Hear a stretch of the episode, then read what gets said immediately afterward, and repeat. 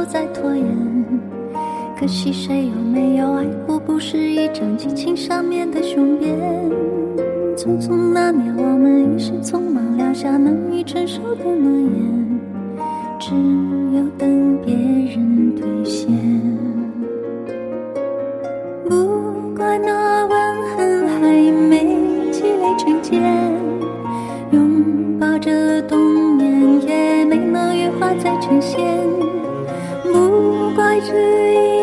情没空反复再排练，是岁月宽容恩赐反悔的时间。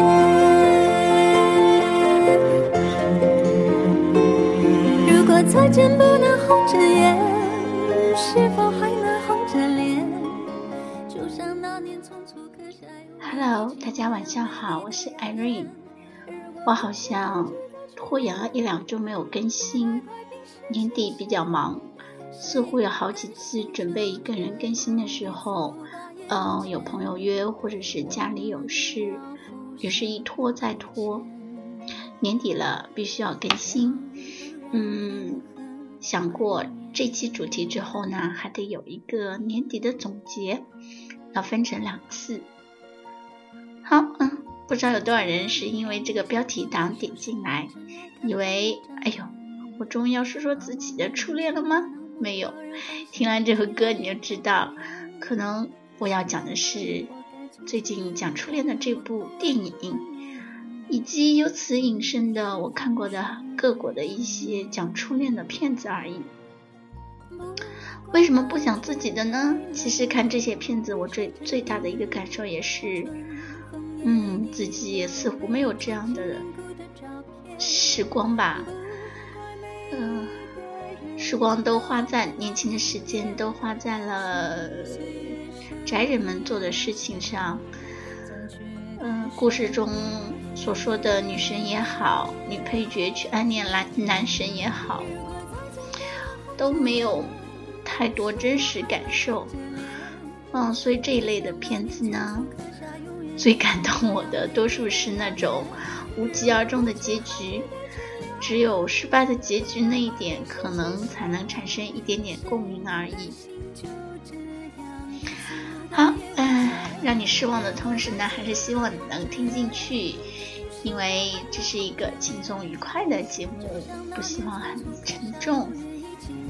嗯，也不会弄得那么煽情。《匆匆那年》这部影片挺难的，我先从结果开始说起。嗯，它其实打的是怀旧的这个牌子，主人公基本上就是比我大一届的那一辈人，也就是说完全完全的同龄人。嗯，可是，在一个平淡的故事后面，他想成就的这种怀旧气氛也没有成功。当他们坐在一起，呃，吃着现在才有的装盒饭的盒子的时候，我就不禁哑然。唯一印象深刻的是用了好几次《灌篮高手》的梗，嗯，可是，在这样的片子里面，听到《灌篮高手》的歌，并不是让人能怀念怀念起什么，而且我强烈的在想，嗯，这个版权问题解决了没有呢？应该解决了吧，全国上映的片子耶。于是反而分散了注意力，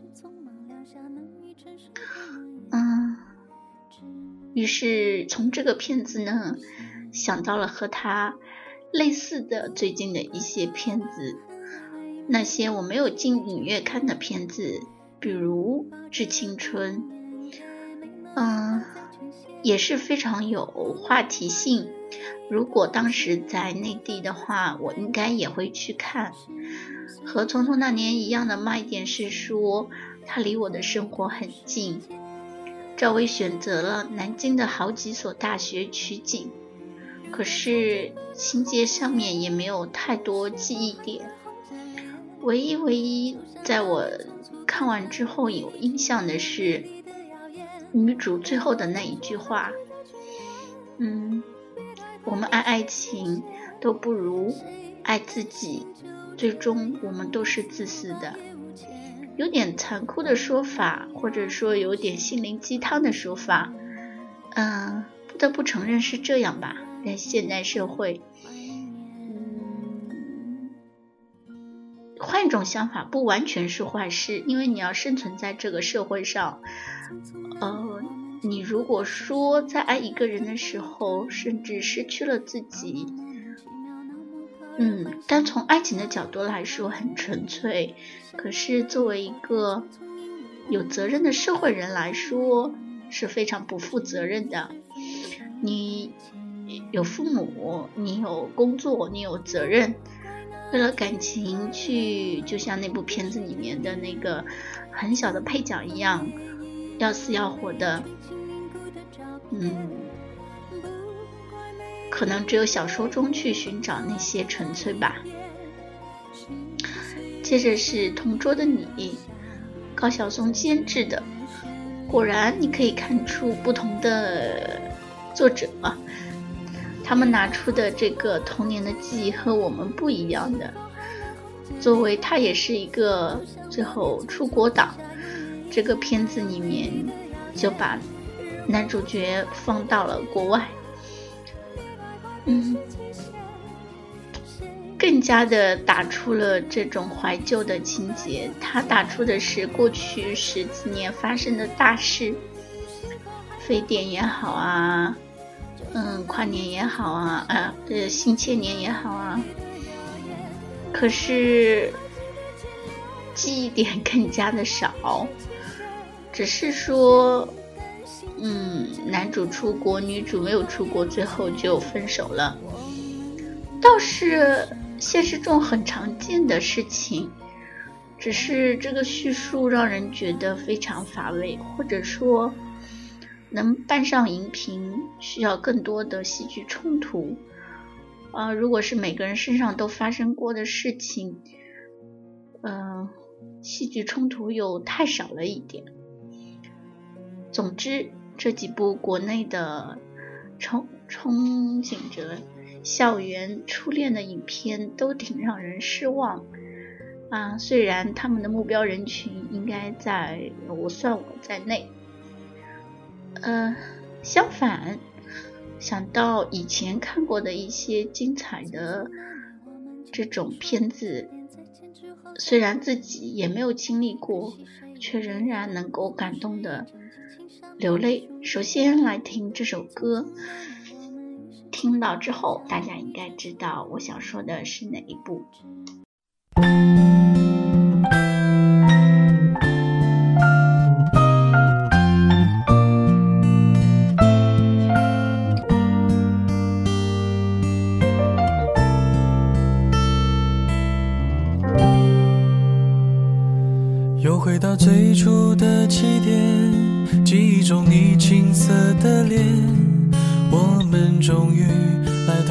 这一天。桌垫下的老照片，无数回忆连接。今天男孩要赴女孩最后的约，又回到最初的起点，呆呆地站在镜子前。笨拙系上红色领带的结，将头发梳成大人模样，穿上一身帅气西装，等会儿见你一定比想象美。好想再回到那些年的时光，回到教室座位前后。故意讨你温柔的骂。嗯真好听的一首歌，大家应该知道吧？这就是前几年红遍两岸三地的那些年我们追过的女孩。我甚至在《匆匆那年》里面感觉到的是，完全的在抄袭《那些年》这部戏的内容，只是把它翻成了大陆版。可惜，正因为翻成大陆版，让我们这些亲身经历过国内。初中、高中的学，嗯，同龄人来看有很多的不认同，说我们当时不是这样。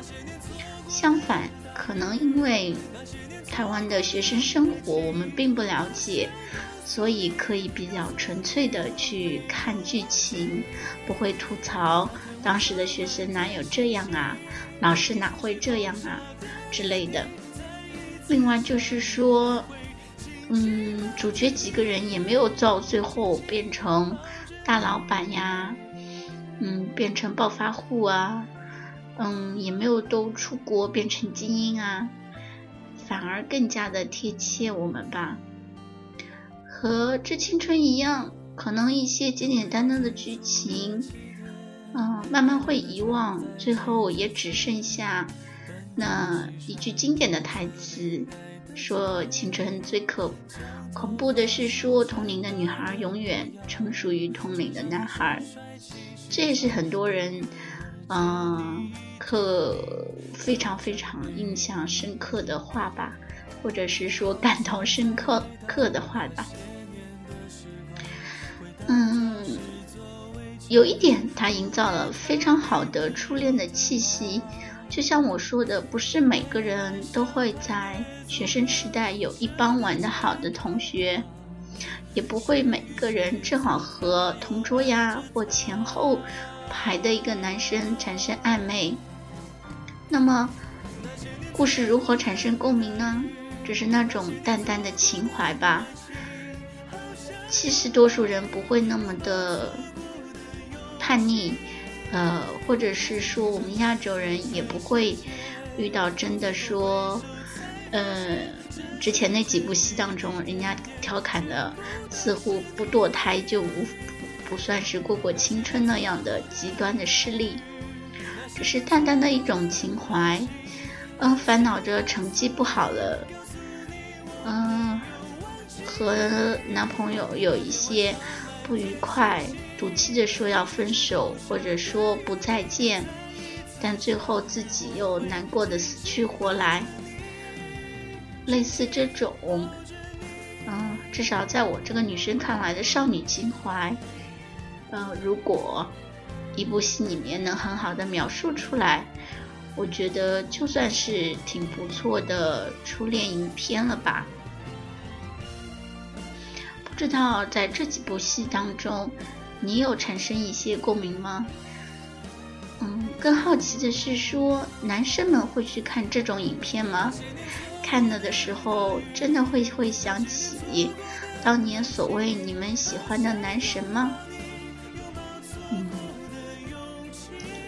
自己真的没有什么崇拜过的男神，嗯，正如那句话说，同龄的女神似乎都早熟一般，嗯，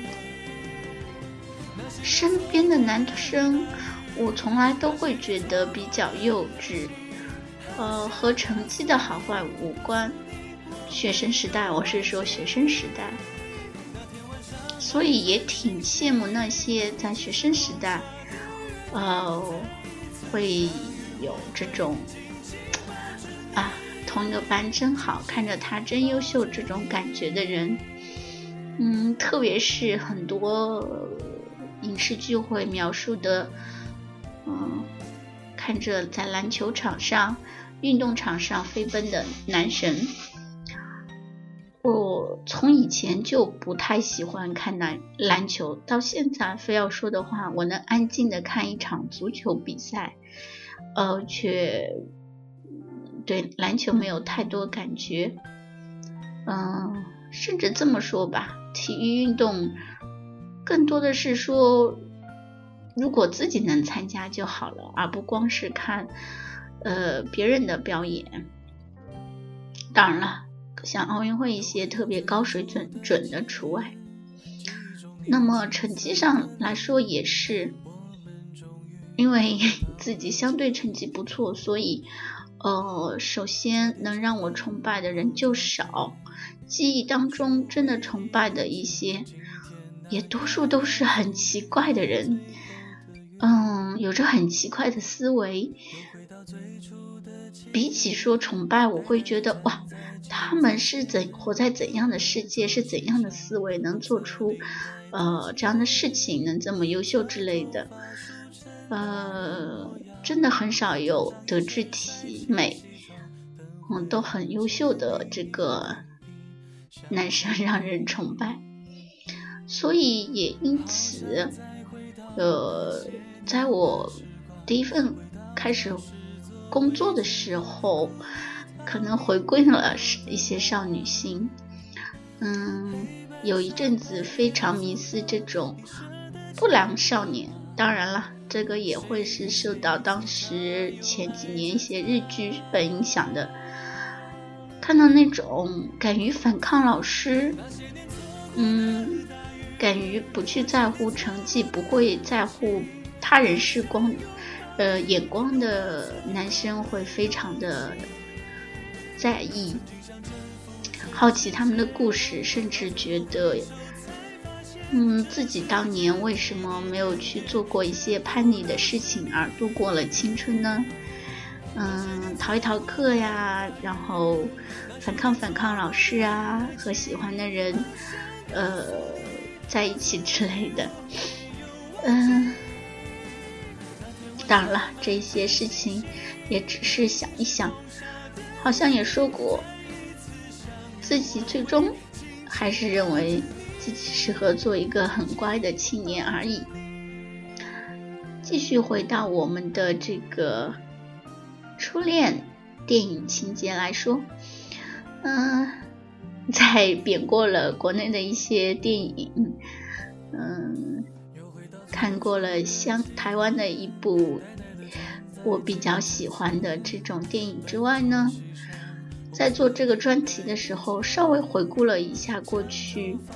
发现了一部非常非常经典，第一次没有看懂，第二次默默的觉得很温暖，到现在能看哭的电影是哪一部呢？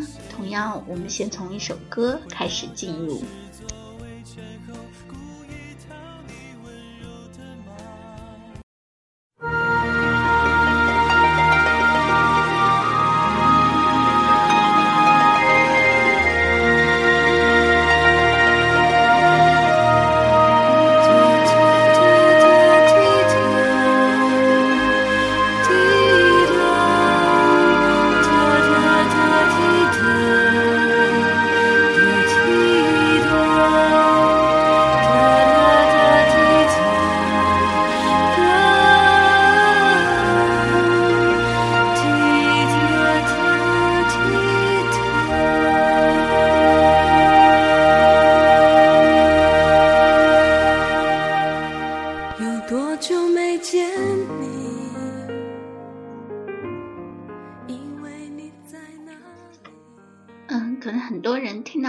歌曲也无法记得这是什么样的一部影片。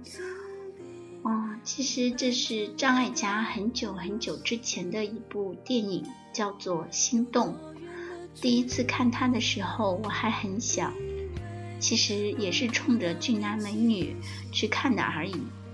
直到如今看到，仍然感叹金城武和梁咏琪真的好俊美，真的。首先。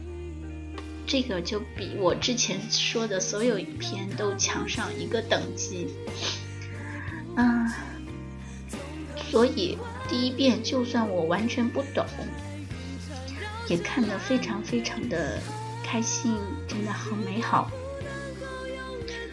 嗯，第二次看的时候呢，可能是感动于故事。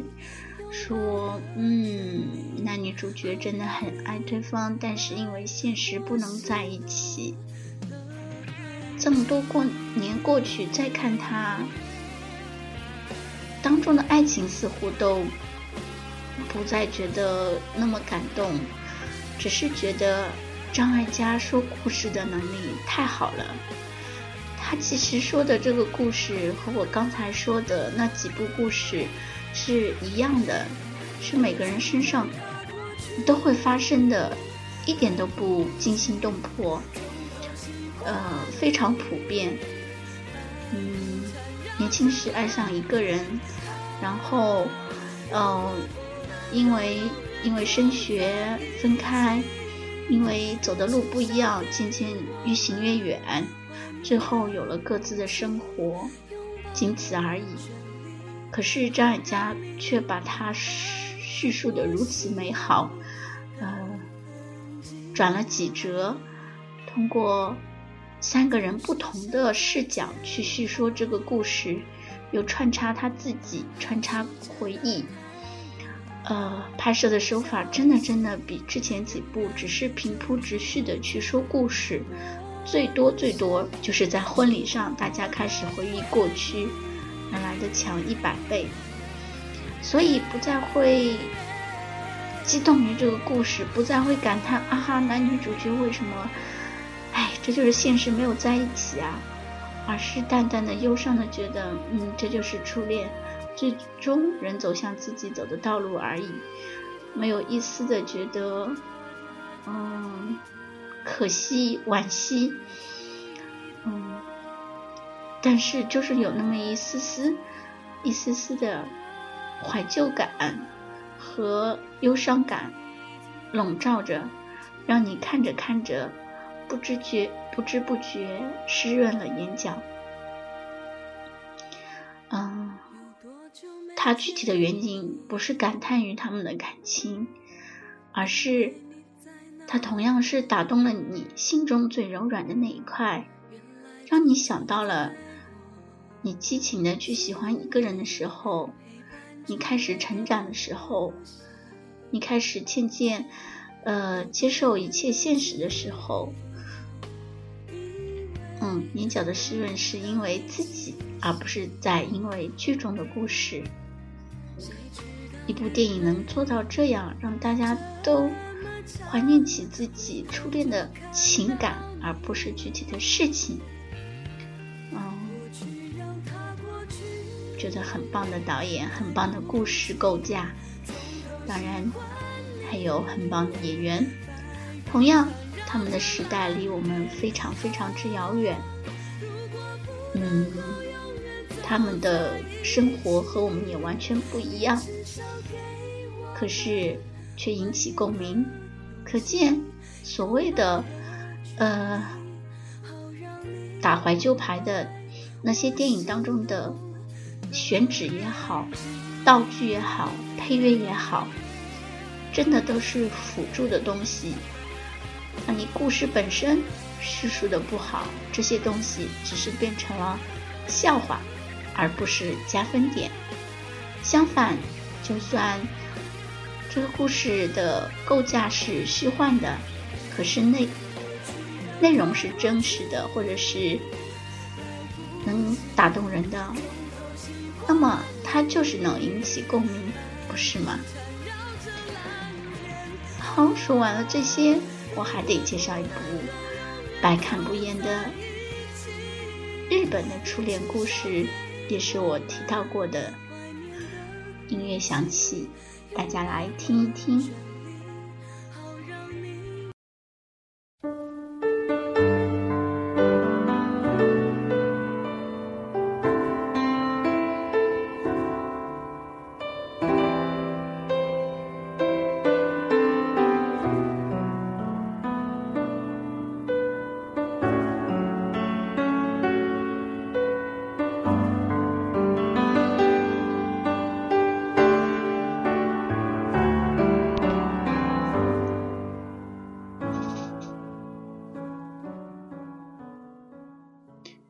这是《情书》的配乐，呃，《情书》我应该说过，从最初的觉得很没有意思的影片，到最后很感动。嗯，这次讲初恋，嗯，再讲一讲这个戏，嗯，甚至我会觉得过于的美化了初恋，因为男主最后去世了，他。等于是一个完美的结局，不像前面所有初恋的故事的残酷，最后男女主角没有在一起。这个戏不但以男主的死去把它永久化了，而且就是在男主和女主分开的时候，他仍然编出了一个男主找到一个和女主长得一模一样的女友去结婚。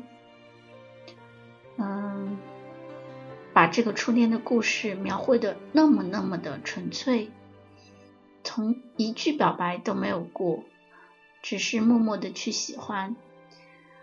呃，到最后的最后，女主发现之后的热泪盈眶。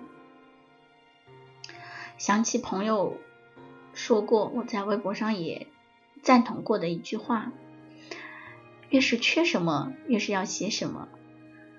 可能在日本，这种纯爱太缺乏了，所以他们的初恋故事里面的恋爱故事就更加的纯粹和不顾一切。